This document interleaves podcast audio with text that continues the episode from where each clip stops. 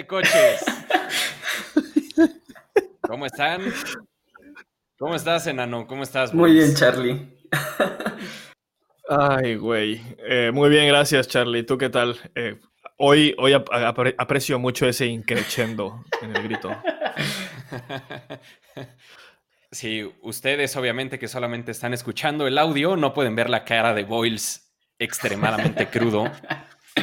No lo estoy pasando tan bien, amigos. Sí, no lo pueden ver, pero se podrán imaginar lo que ese grito le hizo a su cabeza. Hijo de. Sí, nada.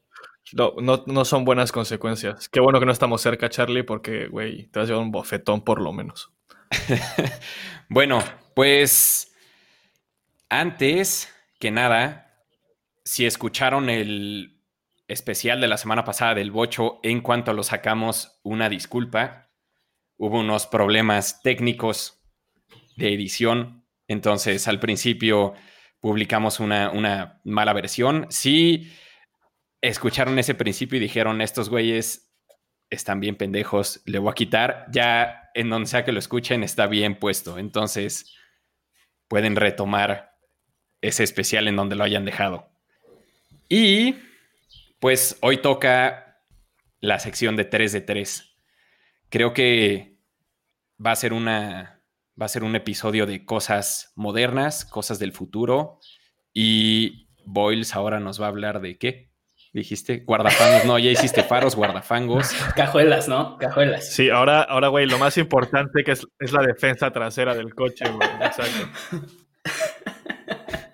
Esperemos, esperemos que lo disfruten. Bueno, pues voy a empezar yo. Esta vez no les voy a hablar de coches autónomos ni nada de cosas que no les guste a la gente que amamos los coches. Todo lo contrario. Es, y ya tiene un rato que anunciaron o presentaron este coche. En realidad, este coche lo iban a la presentación oficial al mundo iba a ser en el Auto Show de Ginebra. Como todos sabemos, ese Auto Show no pasó y lo que acabaron haciendo fue una presentación online. Y pues del coche que les quiero hablar es del Singer 21C, que tú, Boyle, escribiste una breve noticia más o menos cuando lo presentaron, más o menos por las fechas del Auto Show de Ginebra. Yo creo que ha de haber sido por mediados de de febrero, ¿no? Bueno, antes del auto show. Sí, sí, fue más o menos, más o menos mediados de febrero. Una semana, creo que no, fue una semana antes del, del auto show, me parece. O sea, pregunta, ¿sabes que, o sea, te consta que se pronuncia como lo acabas de pronunciar? No, la neta no. Sé que, o sea, el, la empresa se llama Singer por el fundador, que se llama Kevin Singer, y es un apellido, no sé si noruego o danés, algo así pero sí, se, escribe C-Z-I-N-G-R. La verdad, no sé si así, si Kevin Chinger, Singer. Chinger estaría cagado, ¿no? Es que estaría poca madre que fuera Chinger, güey. Venga, vamos a, vamos, a, vamos a rebautizarlo. Voy a hablar del Chinger 21C. Eh, y bueno, el nombre de este coche es 21C por el siglo XXI, por 21st Century. En realidad, sí les quiero hablar del coche un poco, pero lo que, a lo que me quiero enfocar es a la empresa y a lo que están haciendo estos güeyes. Eh, entonces, pues antes, antes de llegar a eso, les voy a dar la ficha técnica del coche para que se impresionen un poco y luego ya nos metemos a lo demás. Pues el Chinger 21C tiene un V8 Twin Turbo hecho en casa de 2.88 litros. Eh, tiene una relación peso-potencia un poco más de 1 a 1 porque pesa solo 1090 kilogramos y tiene 1250 caballos, que vienen 950, sí, es una locura, 950 vienen del V8 de menos de 3 litros, que está impresionante. Y lo demás viene de dos motores eléctricos eh, conectados a una pequeña batería que están a las llantas delanteras. Y lo que están haciendo estos güeyes es más tirándole a lo que hizo la Ferrari en contraste contra lo que hizo el P1 o el 918, ¿no? Que el P1 y el 918 podías manejar solo con los motores eléctricos y lo que hizo Ferrari con este coche era que solamente están los motores eléctricos para aumentar la potencia, ¿no? Para mejorar el performance del coche. Estos, estos güeyes están haciendo lo mismo. O sea, los motores eléctricos solo es para aumentar caballos, nada de que maneja solo con los motores eléctricos. No es plug-in, nada. Y bueno, los números, obviamente, este es, pues sí, no son oficiales porque los coches todavía no llegan a sus clientes, pero lo que están diciendo estos güeyes es que va a tener un 0 a 100 de 1.9 segundos. De hecho, es 0 a 62 millas por hora, que es un poco más de 100 kilómetros por hora. Entonces, a lo mejor el 0 a 100 baja un poco de 1.9 segundos. Y este ya suena ridículo, pero al lado del Batista, el Lotus eléctrico y así, todos estos, a lo mejor no suena ya tan rompe récords, pero escuchen esto. 0 a 400 a 0 otra vez en 29 segundos. Güey, o sea. Esto, a lo mejor sin contexto, es. También suena como, ok, pero qué chingados. El récord ahorita lo tiene el Reguera. Y lo hizo en 31.49 segundos. Güey, se te salen los ojos. ¿De 0 a 400? De 0 de 0 a 400 a 0. Güey, bye. Es, sí, es una, es una locura, locura, locura. O sea, si sí logran esto y es un poco a donde va mi plática, sería como un buen golpe a la mesa, ¿no? Como, o sea, en serio, sí estamos aquí, a pesar de que somos una nueva empresa, a competirle a los Koenigseggs del mundo, ¿no? que no es poca cosa, o a los Valkyries o este tipo de coches. Pero está, está cañón, ¿no? O sea, perdón, perdón que te interrumpa, ponte, ponte a pensar en acelerar a esa, en ese tiempo a 400 kilómetros por hora, te pegas como estampa al asiento y después frenas a cero y se te salen los ojos de la cara. O sea, no hay manera, yo creo que te desmayas. es una locura, ajá. Y también, digo, o sea, obviamente estos números son eso, para romper récords y volteenme a ver pero pues fuera de eso, nadie jamás en la vida va a hacer eso si logra tener uno de estos coches, ¿no? Antes de moverme a lo que les quiero decir, otro fun fact de este coche es que los asientos, el director de diseño y el director de la empresa son muy aficionados a los aviones y por eso decidieron hacer este arreglo a los aviones y a las motos. Entonces los asientos, el piloto va sentado en medio y no, no es como en el Speedtail o como en el T50 o con el McLaren F1, aquí solo hay, o sea, hay dos asientos y es uno atrás del otro. O sea, el copiloto va atrás del güey que va manejando. Literal, literal es como un jet. O sea, es un habitáculo. Las puertas, o sea, las tienes pegadas de los dos lados, los espejos aquí y el techo, o sea, es curvo y los pilares, el pilar A lo empujaron un poco hacia atrás, un poco como lo que hace Koenigsegg para dar o sea, tener el parabrisas curvo y dar la impresión de que neta estás en un jet. Güey, yo, o sea, qué fea tiene que ser la experiencia en el asiento de atrás, en el de 0 a 400 y de 400 a 0, güey. Tiene que ser horrible, güey. Oh, mames.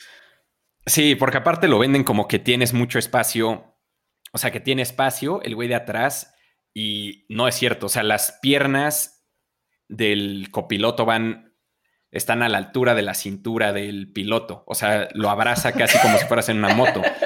O sea, sí cabe sentado, una persona sí cabe, pero no te puedes mover un centímetro. Pero vas cuchareando al piloto, güey. Ajá, de hecho, si quieres, puedes abrazarlo así. O sea, y no, está, no estás lejos. Pero bueno, la idea de este coche y la idea de esta empresa es no solamente se van a enfocar a hacer coches hiperdeportivos, ¿no?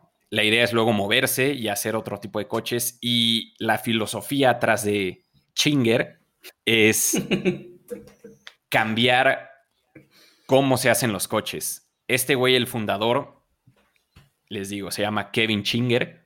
Él en realidad, o sea, le gustan los coches desde chiquitito y luego estudió para ser abogado, trabajó en Wall Street y así. Luego yo creo que le dio una crisis de los 40 y dijo como, a la chingada todo lo de firmas, Wall Street, bolsa y me quiero dedicar a los coches y entró eh, en un alto puesto en una compañía que se llamaba Koda, que era una compañía, una empresa china que el plan era convertir sedanes de una marca china de que tenían motores de combustión interna, cambiarlos para que fueran coches eléctricos y luego venderlos. Pero en este proceso, pues eh, Kevin se dio cuenta que era bastante caro, que no iban a poder sacar mucho dinero de eso, que era un proceso súper complicado, que contaminaba mucho y le empezó a entrar este gusanito que creo que mínimo nosotros tres tenemos, que está mal fijarte y enfocarte en solo reducir los gases del escape,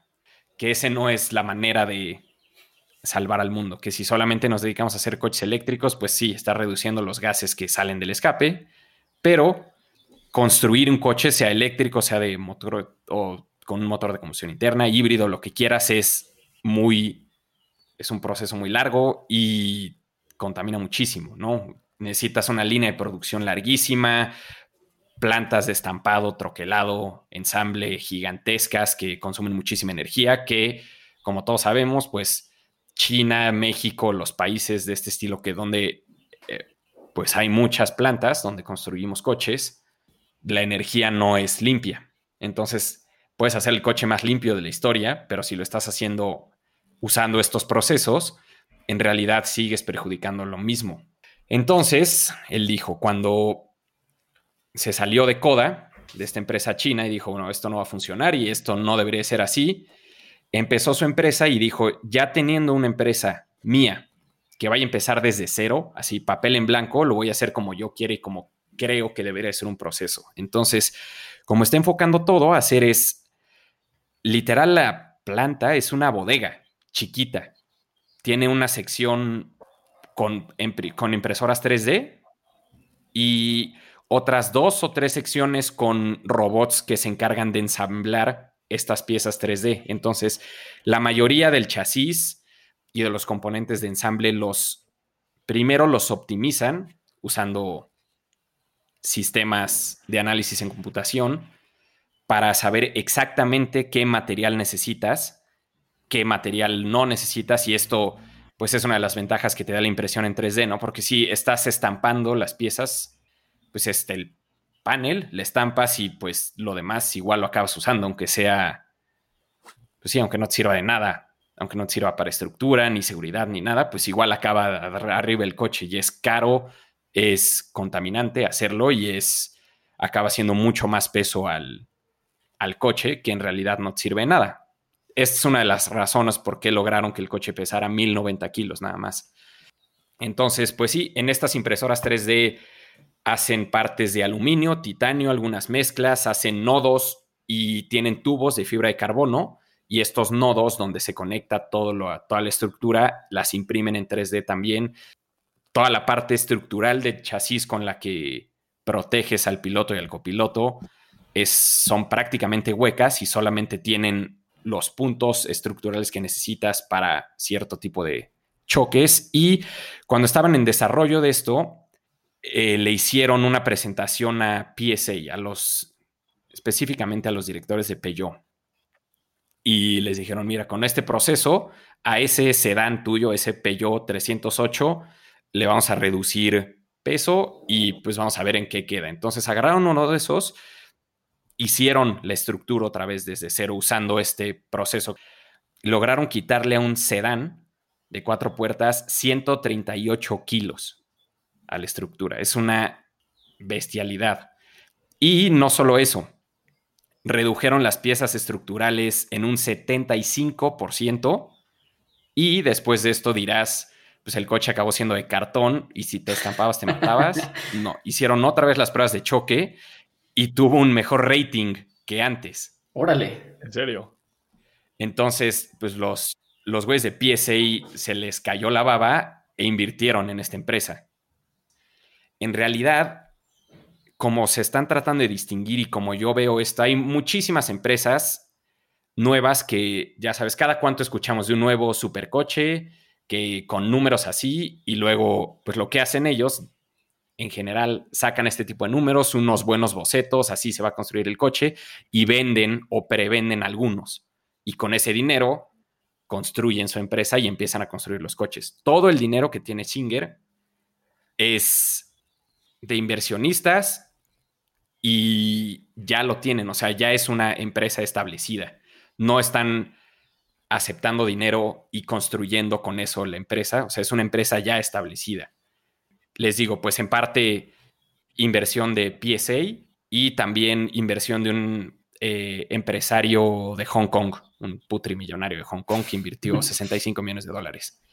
Em, entonces, bueno, pues el plan es ahora construir, van a ser más o menos 100 coches de este, del 21C, los van a vender y luego el plan es moverse a hacer coches más convencionales. Y como lo están pensando y lo que se me hace interesante de este, de este personaje de Kevin Singer es que quiere revolucionar cómo haces un coche. O sea, él cree, y estoy completamente de acuerdo con él, que las líneas de ensamble larguísimas, contaminantes, plantas de estampado, eh, líneas de producción y de proveedores larguísimas y súper complicadas no son necesarias. Claro que esto solo el tiempo dirá si le fue costeable y logró sacar dinero de esto, pero pues como piensa empezar a moverse al otro es en su planta de 3D, de impresiones 3D va a hacer todas las piezas que necesita y las de las que más puede. Y luego en estos robots que les estoy diciendo que ensamblan el coche, en realidad es un software que le cargas al robot y le dices, ahorita voy a construir un 21C. Y luego, pues si tienes, no sé, ahorita creo que tienen dos o tres de estas estaciones. Ahí puedes ensamblar todo el coche y unas pequeñas partes a mano. Eh, entonces puedes acabar de construir un 21C y luego si deciden hacer un sedán normalito, acaba de construir ese y en, el, en la misma estación construyes ese otro sedán. Y luego, pues si ves que el sedán ya se vende más, en las tres estaciones construye sedanes. Entonces, con estas tres estaciones que tienen ahorita, dicen que pueden construir 20 mil coches al año. Y esto es en una mini, mini bodega. O sea, digo, no es un volumen muy grande en realidad, pero pues si tienes una bodega o esta bodega multiplicada por tres, ya son 60 mil coches al año, ¿no? Que ya no es un volumen despreciable. Entonces, pues eso es lo que se me hizo interesante de este, pues sí, de este señor. O sea, en realidad lo que tiene atrás, aparte de este coche que está increíble, es, es eso, que quiere revolucionar cómo hacen los coches y que no sea un proceso tan contaminante, tan complejo y tan dependiente de una cadena de distribución complicadísima, que es como llevamos construyendo coches 100 años. O sea, si este güey logra salirse con la suya, en 50 años va a ser lo que para nosotros hoy es Henry Ford. Exacto. El Henry Ford del futuro. No, pues está poca madre. Yo, o sea, sí leí, leí varias cosas del, del Chinger, pero, pero no sabía que era, o sea, que estaba tan bien estructurada la compañía como tal, ¿sabes? Ya, ya ese nivel de producción. Está muy cool. Sí, y oye, otra de las cosas que no me quiero meter mucho en tu territorio enano, que creo que vas a hablar un poco de eso, pero el motor de este coche también es, ridículo. O sea, el V8 de 2.88 litros le puedes poner metanol nada más. Y bueno, funciona con metanol, etanol, gasolina convencional.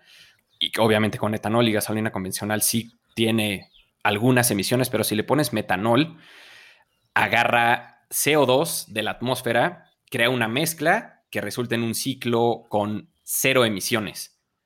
O sea, y usando CO2 de la atmósfera. O sea, esencialmente, fuera de contaminar, limpia. O sea, este coche limpia el. Pues sí, limpia güey, vamos a salvar el mundo y a comprarnos un chinger, güey. Ponte a ahorrar, cabrón, porque no creo que esté tan baratito. no, cuesta 1.7 millones de dólares. Ah. y, y, ya están todos vendidos. O sea, van a ser. Van a ser. Eh, creo que 85 versiones legales para la calle y 25 de pista. Creo que van a entregar primero las 25 de pista ya en, bueno, se suponía que este año, con, con, el, con todos los problemas que estamos teniendo, quién sabe si lo logren, pero bueno, primero planean esos 25 y luego ya el resto. pero sí, lo que le está diciendo es que con este tipo de innovaciones se ven, o sea, hasta Tesla, que todo el mundo los idolatra ahorita, se ven como anticuados, ¿no? Sí. Sí, sí, sí. Yo solo hay como otra compañía que he visto que esté haciendo algo parecido, que son. Eh, que es la compañía esta griega que, les dije la otra vez, del, los que están haciendo el caos. Ajá. Que, güey, es más o menos lo mismo. O sea, están revolucionando la forma en la que hacen las piezas de los coches. No sé si, no sé si sea tan revolucionario como, como Chinger, que esté, ¿sabes? Que esté eh, haciendo toda la cadena de producción así tan fácil, pero sí sé que ellos, por ejemplo, están, o sea, las componentes como eh, los pistones y las bielas y eso, las están eh, imprimiendo en 3D con titanio y cosas así, que es como, güey, eso ya son cosas de los supersónicos. Sí, sí, pues en realidad yo creo que lo importante de esto es saber si van a lograr amortizar todos los robots y estas y las impresoras 3D y cuánto volumen necesitan para hacer eso, ¿no? Pero si comparas eso con una línea de producción y una cadena de distribución de proveedores y una planta de estampado, que es lo que así construyen todos los coches hoy en día, pues también amortizar todos esos herramientales te toma años. Entonces, pues no se me hace, no se me hace una locura lo que está pensando este señor. No, a ver si, a ver si ese millonario con Hong Kong es o de donde fuera, recupera sus 60 y miles de millones de... Güey, no, no sé, es lo que dices, con 100 coches, güey, no sé si, si le va a dar, güey, pero pues ojalá que, que tengan éxito, éxito los güeyes de Chinger. Pues sí. Está, está muy interesante, yo se lo quiero agregar. Eh, pues desde el principio, desde que Boyles nos, nos presentó la noticia y tal, el coche me pareció una locura, algo súper cool. Y ahorita ya sabiendo un poco más del background que tiene la compañía, el dueño y tal, creo que todavía más, ¿no? Lo que más me impresiona es cómo, eh, al parecer, esta industria creo que como que va a empezar a avanzar más con gente que como que piensa outside of the box, ya sabes, como que el avance no viene de los grandes monstruos de la industria, sino pequeños güeyes que se atreven a usar nuevas tecnologías como la impresión 3D y todo esto, ¿no?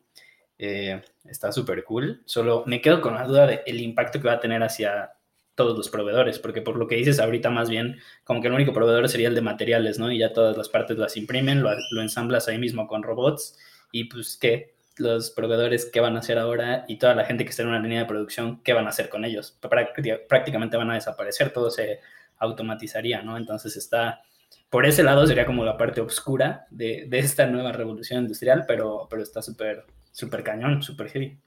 Pues sí, básicamente te quedarían los proveedores de interiores, ¿no? Que eso no es algo que hacen ellos, ¿no? Los asientos, el volante, eh, pantallas, etcétera, etcétera. Pero sí, no es, no te quedas con mucho. Sí, exacto. Y pues también iba a hablar de lo del volumen, ¿no? Porque me imagino que solo puedes producir un chinger, ¿cómo se llama? 21C, porque son volúmenes muy pequeños, pero ya ahorita que nos dijiste que para el sedán piensan hacer 20.000, pues creo que ya es un volumen bastante, bastante bueno para una empresa que acaba de arrancar hace pues, prácticamente nada. Pero no, o sea, no piensan hacer 20.000 de estos. Ahorita, de hecho, solamente hay confirmados, creo que 110 o algo así, pero dicen que podrían y cuando se muevan a hacer sedanes o lo que sea que sea el siguiente modelo, podrían construir 20.000 coches en un año. Eh, cámara, pues yo en un poco, bueno, bastante contraste eh, con lo que acaba de, hablar Carlos. Yo les voy a hablar de un equipo de gente en la fábrica de Lexus, que son como los expertos, los, los maestros artesanos de la fábrica. Estos se les, se les, conoce como Takumi. Takumi es como una palabra japonesa para, o sea, que describe a alguien que es, o sea, que es así como súper experto y súper conocedor en un, en un tema, o sea, es como un maestro tal cual. Esto o sea, no sé, me parece que es como la cuarta vez que hablo del Lexus este mes, pero me pareció, me pareció bastante interesante. Eso, ¿alguna vez pensaste que si tuvieras un podcast de coches ibas a hablar más de Lexus que de Ferrari? no, entonces no sé, no sé dónde va a parar mi vida ahora mismo, güey. Tengo que sentarme a recapacitar, a recapacitar, güey. Bueno, les cuento un poquito. Eh, así como para que entren, como para que entiendan un poco el contexto o, el grado que tiene que tener esta gente. En la fábrica de Toyota, bueno, sí, de Lexus y de Toyota. Eh, hay 7.700 trabajadores en la planta de Miyata en Kyushi, en Japón. Y de estos 7.700, solo, solo 19 personas son Takumi. O sea, está muy cañón. Otra, otra cosa que leí de estos güeyes que neta dije, ah, ¿en serio? Para que, obviamente, para, para que los clasifiquen como Takumi, pues tienen que hacer un chingo de exámenes y pruebas, etcétera. Y, pues, o sea, normal, ¿no? Como, no sé si ustedes han escuchado hablar de los SMEs, o sea, que son, o sea, para serte experto en algo en cualquier compañía, pues siempre tienes que hacer como una certificación extra o algo así. Sí. A estos, estos güeyes, a los Takumis, o sea, cuando, cuando son aspirantes a Takumis y quieren tener la certificación, una de las pruebas que hacen, que les hacen es hacer un, un, un gatito de, de, origami, de papiroflexia. O sea que es, en realidad sería como bastante sencillo, pero para subirle así la complejidad, solo lo pueden hacer con una mano y tiene que ser la mano no dominante. O sea, por ejemplo, yo soy diestro, la tendría que ser con la izquierda. Y no lo pueden hacer, o sea, y si se tardan más de 90 segundos, eh, ya valen madres, descalificados, güey. No. O sea, güey, no sé cuál es el objetivo de esta prueba, pero, güey, imagínate la concentración que tienes que tener para hacer un gatito de papel con la mano izquierda en 90 segundos. No, güey, güey. Ni para salvar mi vida podría hacer eso, güey. Ni con la derecha en media hora. no creo yo tampoco, güey. Y estos güeyes 90 segundos y a mano cambiada, güey. Está muy cañón, porque además estos güeyes, o sea, los Takumis pueden ir en todos los departamentos, ¿no? Pero así los que son más conocidos en Lexus son los que, o sea, cuando sale un coche de la línea de producción, siempre hay alguien que los, que los revisa. Porque, por ejemplo, lo que tú decías, ¿no? Ahora mismo las fábricas, pues muchas cosas ya están robotizadas, o sea, ya no, ya no hay tanto tacto humano. Pero lo que, lo que dicen es que la tecnología, o sea, por muchos sensores, cámaras o etcétera que pongas, no puede como interpretar la sensación de un coche como tal, ¿sabes? O sea, cuando te, cuando te subes a un coche, cuando abres la puerta, cuando la cierras, cuando lo prendes, o sea, todo eso, perdón, todo eso, pues obviamente la tecnología no lo, no lo puede, no lo puede interpretar. Entonces, o sea, solo pedir una disculpa, queridos escuchas, pero es que aquí son las 8 de la noche y justo es la hora en la que sale la gente a aplaudirle a los médicos y etcétera. Y pues hay gente que contribuye con sus claxons, hijos de su. Pero bueno, retomando. Entonces, o sea, estos Takumis, sobre todo en este momento, en, cuando es la revisión final antes de la salida, es cuando, cuando como que más hay. También lo que estuve leyendo que está súper cool es que aunque las, o sea, la fábrica ya esté súper robotizada, estos a los, los coches de, Lexus, por ejemplo, los siguen pintando con, con aerosol, o sea, con aerógrafo.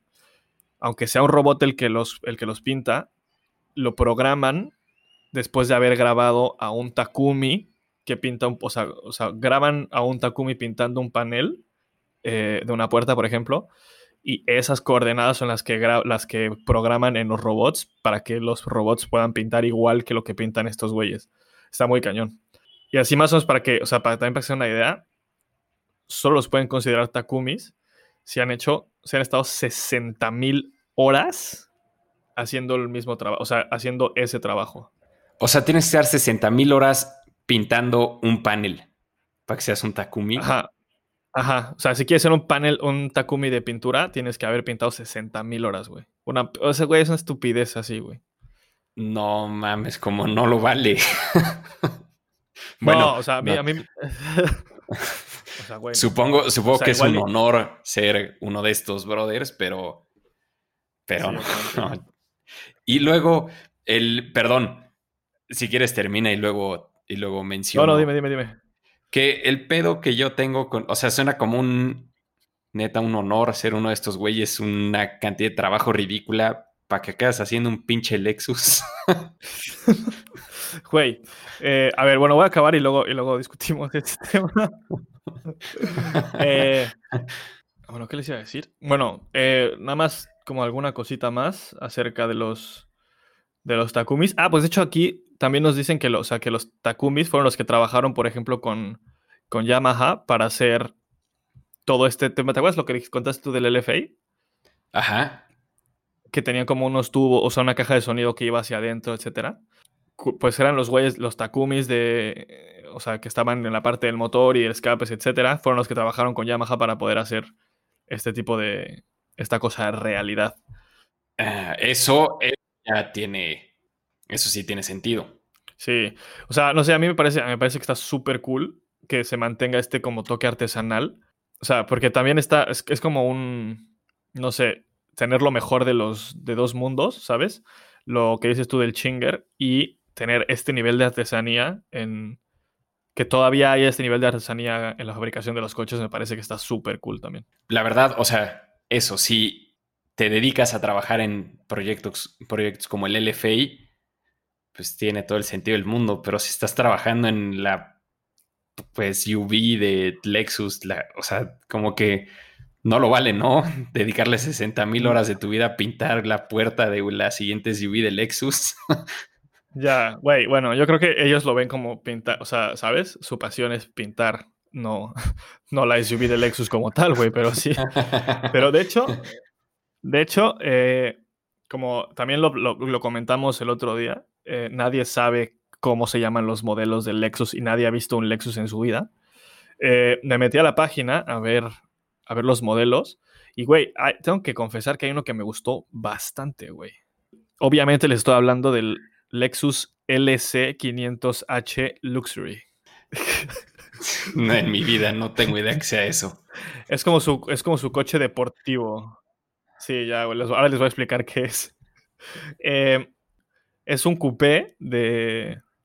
O sea, bueno, es como un 2 más 2, que es como podríamos ir Charlie y yo adelante y, el enano atrás, eh, pero nadie más, porque eh, si tienes piernas no eres, no eres bienvenido. Está, la neta está muy chingón porque, o sea, tiene un, tiene un motor, tiene un motor, es híbrido, que, bueno, eh, no sé si eso les encante a ustedes, amigos míos, pero, pero me da igual. Tiene, o sea, tiene 350 caballos. Y la neta está muy chingón, pues se ve muy deportivo. Lo único que no me gusta, que, que es como con todos los Lexus, es la parrilla esa como Infinity que tienen, que no me, no me gusta para nada, Sí. pero fuera de eso, está bastante chingón. Luego fui a la parte del precio, porque, o sea, si una cosa tiene Lexus es que son carísimos. No sé ni siquiera si esto va- llega a México o no, o da igual. Pero aquí, sin ninguna opción, así base, base, base, base, cuesta 120 mil euros. El día de hoy, el euro está en 27 pesos. O sea que, o sea, ya me entendieron, ¿no? 4 millones de pesos, más o menos, tranquilísimamente. Por un, es que no, o sea, neta no lo vale. Bueno, a menos de que tenga el, o sea, que sea el mismo B10 del LFI en este, así yo creo que sí lo valdría. Si no, no veo otra razón porque Eh, no, me no, porque además este, este obviamente, o sea, el mismo no va a ser porque este, te digo, es híbrido. Entonces, eh, exactamente, exactamente no es. Claro. Pues la neta sí estoy de acuerdo contigo que está interesante que sigan, o sea, a pesar de ya lo robotizada que esté esta industria, que siga viendo este tipo de cosas, está interesante. Lo que se me hace raro es que sea Lexus el que tenga este tipo de cosas.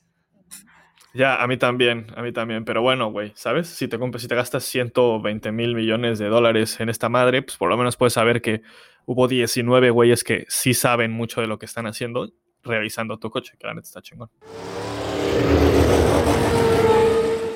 Como se habrán dado cuenta, el enano no estuvo presente en la parte de Boyle, si es que lógicamente estamos grabando a distancia.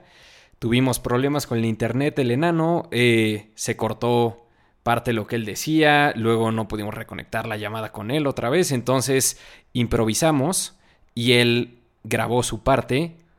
Después Boyles y yo comentamos al final de ella y pues eso es lo que van a oír ahorita.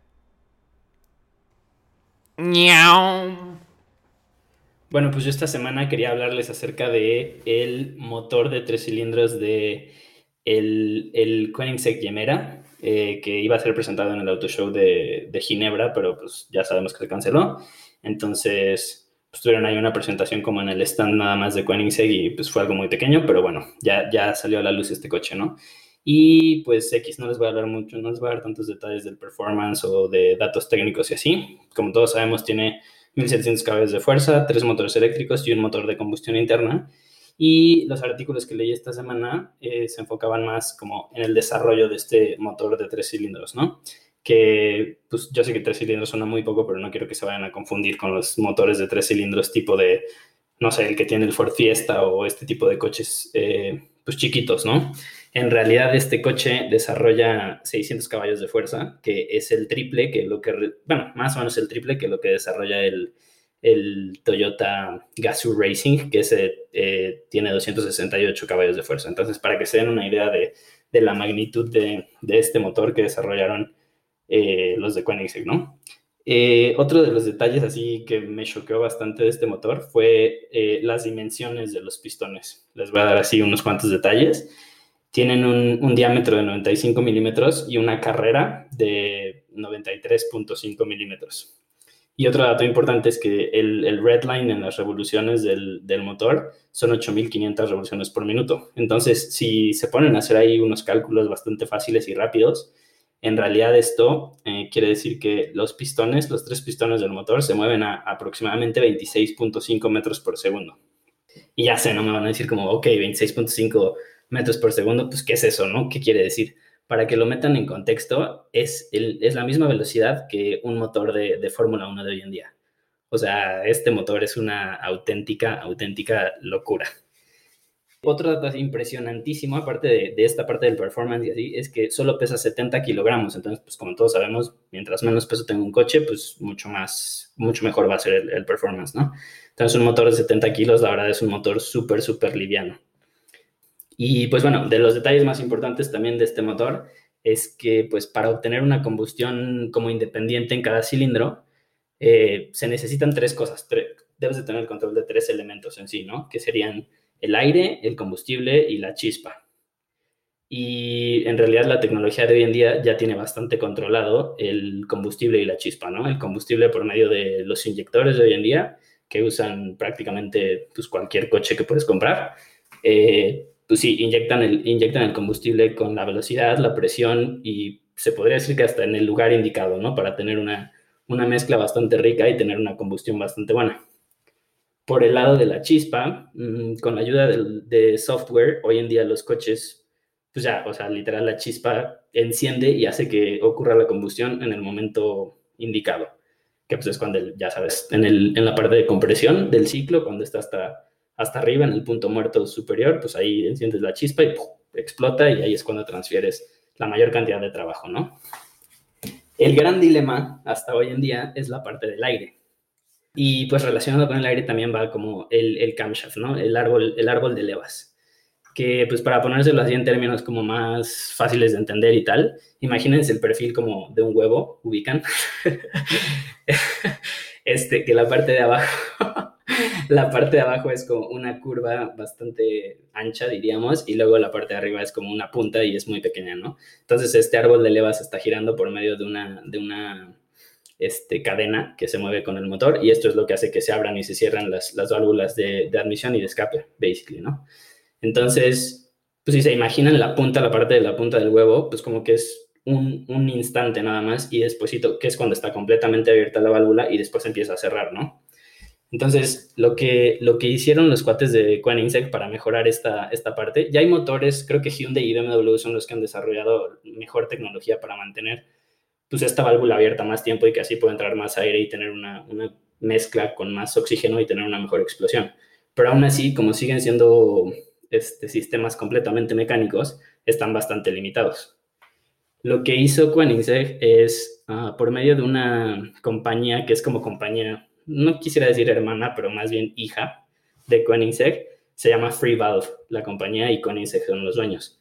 Y lo que hicieron fue literal tirar a la basura, quitar el árbol de levas y todo lo que tenga que ver con ese sistema, y pusieron unos actuadores por cada uno de, los, de las válvulas en los cilindros. Entonces, este, al quitar esto, el árbol de levas, en lugar de ser mecánico, pues es es en realidad como electrónico, o sea, el, abrir y cerrar de las válvulas. Y con esto lo que mejoras es mmm, el tiempo que mantienes abierta la válvula también la distancia la puedes controlar, o sea, qué tanto quieres que se abra, qué tanto quieres que se cierre. Y con esto, pues, controlas, como ya dije, ¿no? La entrada de, de aire al, a cada uno de estos, de estos cilindros y, pues, la explosión en cada uno. De hecho, podrías incluso apagarlos. O sea, con esto, imagínate que no le mandas la señal a uno de los, de los actuadores y, pues, ese cilindro deja de funcionar y solo quedan los otros dos. Pues sí, o sea, la verdad es, un, es un, una nueva tecnología que ellos acaban de desarrollar. Creo que solo hay otro prototipo que se presentó en China que también tiene esto de los actuadores en lugar del árbol de Levas, pero los que lo tienen más desarrollado hasta ahorita, pues es, es Koenigsegg, ¿no? Entonces, este, como ya les dije, o sea, lo que hace es abre y cierra la válvula cuando lo deseen, que eso como que pega en la parte de la sincronización de las válvulas. Luego abre cuanto ellos quieran, que eso pega en, digamos que la, la distancia de apertura o el levantamiento de la, de la válvula. Y por último, la duración, como ya les dije, ¿no? O sea, ellos pueden dejar, por ejemplo, si estás en bajas revoluciones, no quieres que entre tanto aire para que no desperdicies tanto combustible, entonces la abres poquito y la cierras luego, luego, y pues ya así tu, tu combinación es un poco más leve y la explosión es un poco más leve. Pero si ya estás en altas revoluciones, lo que quieres es que entre muchísimo aire. Entonces lo que puedes hacer es dejar abierta la válvula por más tiempo. Otra de las grandes ventajas de esto es que puedes cambiar de ciclos dentro de este, pues dentro de este motor. Por lo mismo, como dejas más abierta, digo, dejas abiertas más tiempo las válvulas, puedes pasar del ciclo Otto al, al Atkinson como se te dé la gana, más que nada, ¿no? O sea, como que tienen un, software que detecta, pues sí, cuándo necesitas cuál ciclo y pues cambias de uno a otro, ¿no? Para tener o más poder o menos pérdidas. Eh, otro de los datos súper interesantes es que el consumo de combustible, según datos que nos, nos comparte Koenigsegg, eh, mejoró entre 15 y 20% en comparación con un motor típico de, de 2.0 litros. Y también mejoran un 60% las emisiones de arranque. Cuando arrancas en frío, este coche contamina 60% menos que un, que un motor 2.0 litros normalito.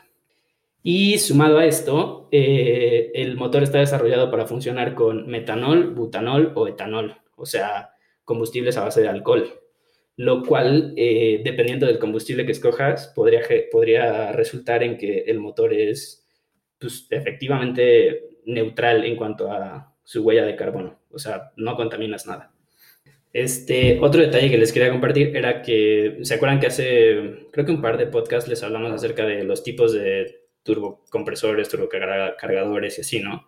Eh, este motor es un twin turbo y si recuerdan les habíamos dicho que al meter uno de, bueno, este tipo de sistemas como que aumentabas mucho el peso porque tenías que meter ductos y válvulas de alivio y todo esto para que, por ejemplo, en un motor twin, turbo, en las, en las bajas revoluciones funcionara el, el, turbo chico y luego ya que estabas en altas revoluciones funcionaran los dos al mismo tiempo. Pues este motor tiene una ventaja más eh, las, las, salidas a los turbos son directas del, de los cilindros. O sea, por lo mismo de, de, que puedes tener, o más bien puedes abrir la válvula de escape que tú prefieras en el momento en el que tú quieras. Tienes unos ductos directos hacia el turbo más chico y luego otros ductos directos hacia el turbo grande. Entonces, igual tienes, bueno, no, no es que no tengas jet lag, pero reduces muchísimo el jet lag porque pues ya tienes literal un ducto que activa el, turbo chico cuando estás, pues apenas arrancando el motor y otro cuando ya tienes eh, pues más revoluciones, ¿no? Entonces es también un, gran detalle. Y por último, en una entrevista que le hicieron a, a Christian von Koenigsegg, el tipo, la verdad es que nos dio mucho optimismo a todos los amantes de los coches, porque él dijo que, pues como todos sabemos, este tipo es un, pues sí, un visionario y pues está muy heavy, parece que viene del futuro. Entonces el, el, tipo lo que dijo es que como él ve los coches de, de los sí, pues, coches de super performance en el futuro, es que todos van a tener este downgrade, o sea, van a tener tres cilindros, porque con estos tres cilindros prácticamente ya tienes el, los mismos caballos de fuerza que pues, cualquier coche premium, ¿no? Un Porsche, un Corvette, el que, el que tú digas, ¿no? Son 600 caballos de fuerza y que solo las, las marcas que estén interesadas en como, pues ya sabes, llegarle, pegarle a los 1000 caballos de fuerza, 1200 caballos de fuerza o así, tendrían que pasarse a, a arquitecturas híbridas, o sea, tener un motor muy chiquito de combustión interna y agregarle, como en este caso, 1000 caballos de fuerza con motores eléctricos. Entonces creo que, en pocas palabras, lo que, lo que Christian von Koenigsegg quiso decir es que tenemos eh, motores de combustión interna para largo, ¿no? Súper eficientes, obviamente, obviamente, como este.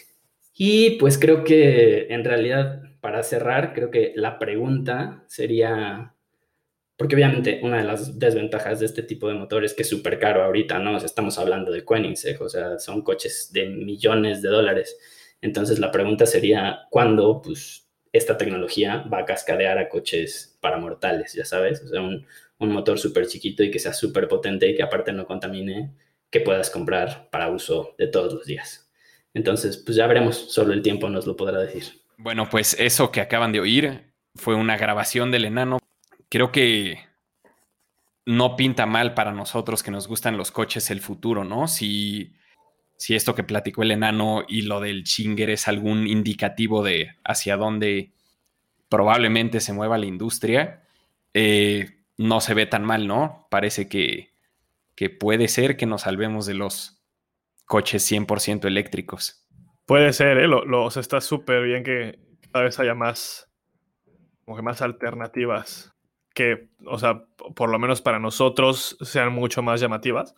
Eh, a mí me gusta mucho esto, esta parte de, del downsizing, de cada vez, o sea, que en realidad para los coches del día a día, eh, los coches sean más pequeños y más eficientes porque ya nos, para mí ya, nos dimos cuenta que no, o sea, un motor chiquito no es, ya no es sinónimo de un motor con poca potencia.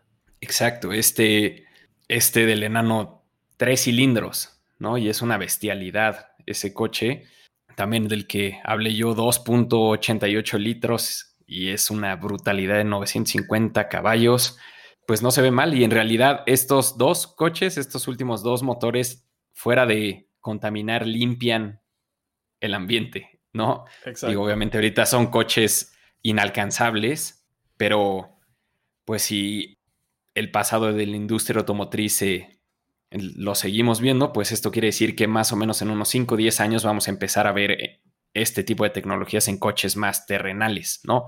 Digo, a lo mejor al principio van a ser coches estilo el, no sé, el Serie 7 y el Mercedes clase S de ese estilo y luego poquito a poco se va a ir cascadeando para abajo. Y en realidad no es que seamos haters ni nada, o sea, si lo que antes nos criticaban a nosotros los aficionados a los coches que no nos importaba el ambiente, pues ahora nosotros podemos decir eso de la gente que es fanática de los coches eléctricos, ¿no?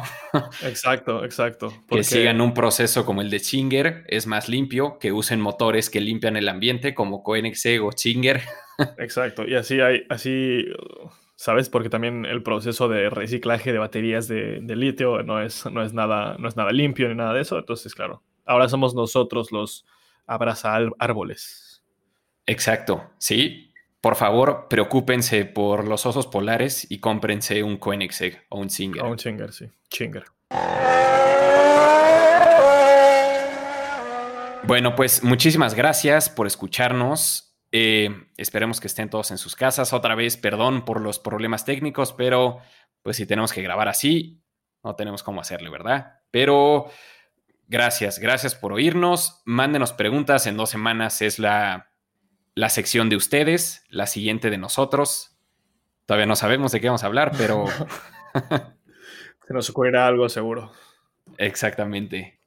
Pues ya saben, si nos quieren escribir, puede ser por Facebook en de 0 a 110. En nuestra página de 0 a 110.com tenemos ahí unos botones de contacto. Ahí también se puede. En Twitter de 0 a 1101, Instagram de 0 a 110. Si me quieren escribir directamente a mí, soy 110 Charlie en Twitter y en Instagram. Y yo soy JPV Ojeda en Instagram y en Twitter también. Y pues el enano ya no pudo cerrar este podcast con nosotros. Lo intentó, pero no pudo. Este, así que, pues que chingue su madre. Que chingue su madre, Muchas gracias. Yo soy Charlie. Y yo soy Boyles.